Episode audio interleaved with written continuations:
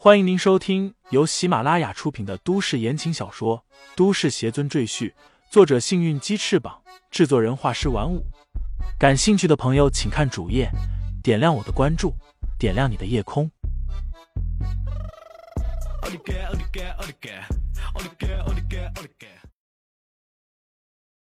第二百零五章，你自己选下。蛇妖的脸顿时变得十分阴沉。他已经意识到自己的灵元女很可能被这个人的师傅给糟蹋了。想到这里，他顾不得其他，转身向竹楼冲去。结果冷不防，感觉自己的后背突然传来一阵火辣辣的痛感。是王元趁蛇妖注意力转移到竹楼上，起身用随身匕首狠狠的刺入了蛇妖的后心。王元力道之大，几乎将整把匕首都刺入了蛇妖的身体。刀尖甚至都从蛇妖的前胸穿出来。去死吧，你个臭蛇妖！王源咬牙切齿的喊道：“我才不会让你去坏我师傅的好事！”就在王源冲出来阻止蛇妖的时候，他就从耳机里隐约听见了男女的喘息之声。他顿时就明白了李承前为什么迟迟不出来，也不回话，原来正和金秀交流感情呢。但王源倒是没有埋怨李承前，他知道李承前的品行一向高洁，这次居然会和金秀同房，一定有他的原因。于是，为了为给李承前拖延时间，王源便冲出来与蛇妖搏斗。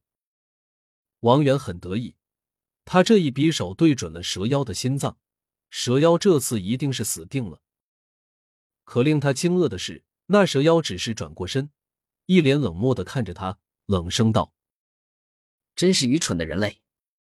我的本体是蛇，你以为我的心脏和你们人类一样都在有胸？”说罢，催动妖力，将匕首缓缓从身体里逼出来。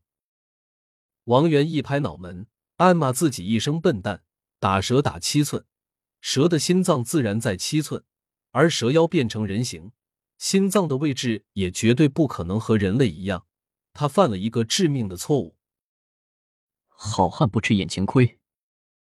王源知道自己不是蛇妖的对手，顿时打起逃跑的主意。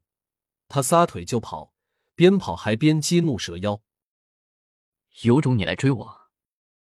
蛇妖的伤口以肉眼可见的速度迅速愈合。他冷冷看了王源一眼，一股磅礴的妖力凝聚在他的手掌上，随后猛然一掌拍出。已经跑出十多米远的王源，顿时感觉后背仿佛挨了一记狠狠的重锤，几乎要把他的内脏都震碎了。他整个人腾空而起，最后如破娃娃一样掉落在地上，七窍都流出血来，奄奄一息。蛇妖懒得去看王源的死活，而是大步走向竹楼。他必须立即阻止里面正在发生事情，因为灵元女是他的。滚出来！蛇妖走到门前，一掌将竹门粗暴的轰成碎片，但他的脸色却陡然一变，原本已经迈进门的一只脚如触电般缩回来，然后整个人急速飞退，仿佛里面有什么恐怖的猛兽一般。黑暗的房间内，一个衣冠不整的男人从里面缓步走出，他浑身萦绕着七八道灵气，如盘龙一般围绕在他的身边。他抬起头。双眼爆射一道金光，正是李承前。他回头看了一眼，金秀正躺在床上疲倦的沉睡。刚才那番云雨令他耗尽全身的精力，现在正心满意足的露出一丝幸福的微笑。李承前回过头看向站在不远处惊疑不定的蛇妖，淡然道：“蛇妖，你是臣服于我，还是我杀了你，然后再取你妖丹？”你自己选吧。蛇妖一脸狂怒，他从李承前的身上感受到了一丝圣女的气息，知道李承前已经与圣女同房，顿时怒不可遏，狂叫道：“我要杀了你！”那你就来试试，看谁能杀了谁。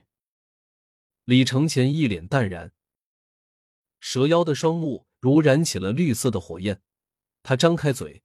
一条红色的蛇信子从嘴里探出来，他以极快的速度疯狂的向李承前冲过来，两只利爪凌空横扫，如刀锋一般割裂空间。刹那间，竹楼的半个屋顶被蛇妖的爪锋削去一半。若不是李承前及时施展灵气护罩，只怕整个竹楼都要被蛇妖凌厉的爪子削成碎片。李承前见屋内的金秀安然无恙，心里缓缓松口气。他冷眼看向冲到自己面前的蛇妖，怒声道：“妖孽怎敢放肆！”说罢，他一拳挥出，正与蛇妖的拳头相撞。两个人的拳头猛烈的撞击在一起，便听空气中传来一声闷响。李承前原地不动，蛇妖却凌空倒飞出去。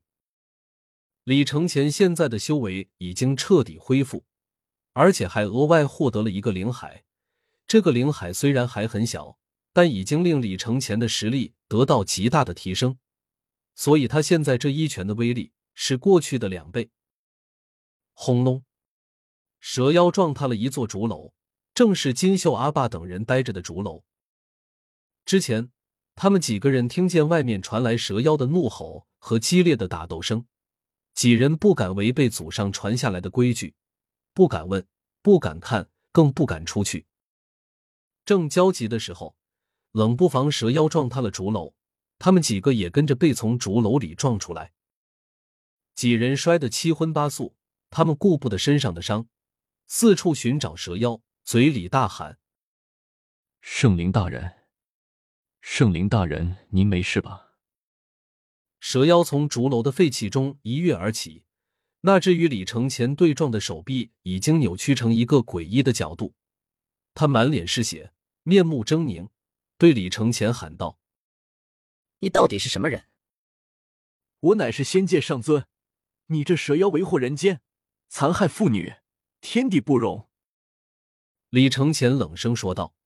“我念你修行不易，本想饶你一命，可你却不知悔改。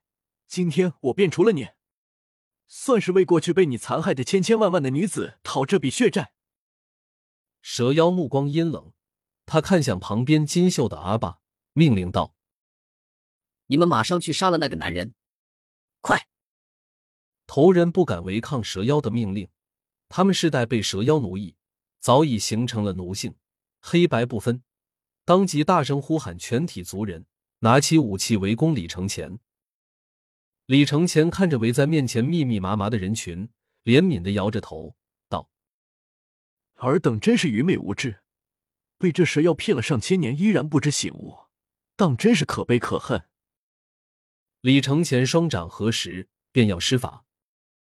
不要！这时，金秀裹着被子踉踉跄跄的走出来，对李承前哀求道：“求求你，你不要杀我族人。”李承前对他温柔一笑，道：“我怎么会杀你族人？我只是定住他们的身体罢了。”说罢，双手分开，连番结印，边界以他为中心，一个白色的圆环从他脚下扩展开去，最后形成一个直径达五六米的大圆圈。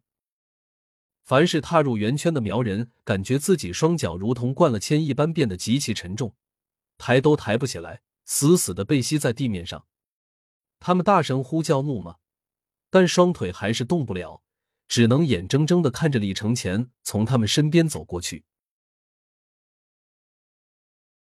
听众朋友们，本集已播讲完毕，欢迎订阅专辑，投喂月票支持我。你的微醺夜晚，有我的下集陪伴。